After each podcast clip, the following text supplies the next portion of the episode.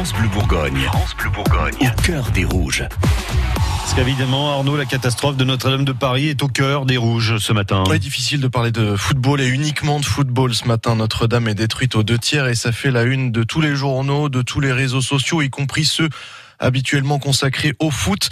On n'a pas vraiment la tête au, ballon rond, mais plutôt la tête vers Paris, même quand on n'est pas fan du PSG et qu'on est fan de Dijon, notre milieu de terrain. Euh, Florent Balmont, triste devant ces images irréelles, je le cite sur son compte Instagram.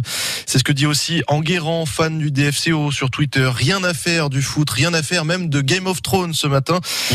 Ce qui s'est passé à Notre-Dame est un tel drame, une telle tristesse, dit-il, que toute autre chose en devient fade. Cela n'est pas la fin, elle sera reconstruite et ce jour fera partie de son histoire. Mais pour l'instant, ce sont les larmes qui dominent. Un message à l'unisson du club qui tient dans un message à apporter tout son soutien aux pompiers, notamment mobilisés pour sauver euh, ce monument de notre histoire. Et puis il y a ceux qui partagent leurs souvenirs de Notre-Dame de Paris. Oui, à l'image de Kevin qui tweet régulièrement hein, sur le DFCO. Lui, il partage quelques secondes d'un reportage euh, qu'il se souvient d'avoir vu il y a quelques mois sur France 2. En particulier ce passage qui fait écho aux événements de la nuit. Nous sommes sur la charpente de Notre-Dame avec un spécialiste qui nous dit tout l'aspect unique de cette construction du XIIe siècle. Séquence terrible à regarder, commente Kevin. Écoutez. Au-dessus du chœur et de la nef, dans la charpente de Notre-Dame.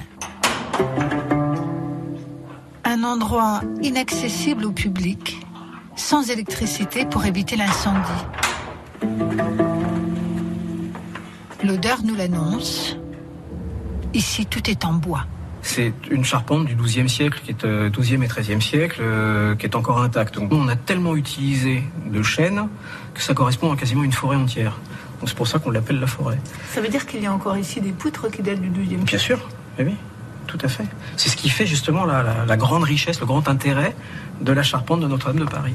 Et puis vous avez l'intervention du Viollet-le-Duc, qui elle-même est une flèche qui fait rêver n'importe quel charpentier, n'importe quel compagnon euh, et, n'importe quel architecte euh, rêve de cette charpente, rêve de la voir. De il faut, faut, venir la voir. Voilà cette charpente du XIIe siècle, cette flèche de Viollet-le-Duc qui culminait à 93 mètres de haut hier encore et qui ce matin sont réduits en cendres. Forcément, l'événement va bien au-delà du foot et tout le monde le comprend bien.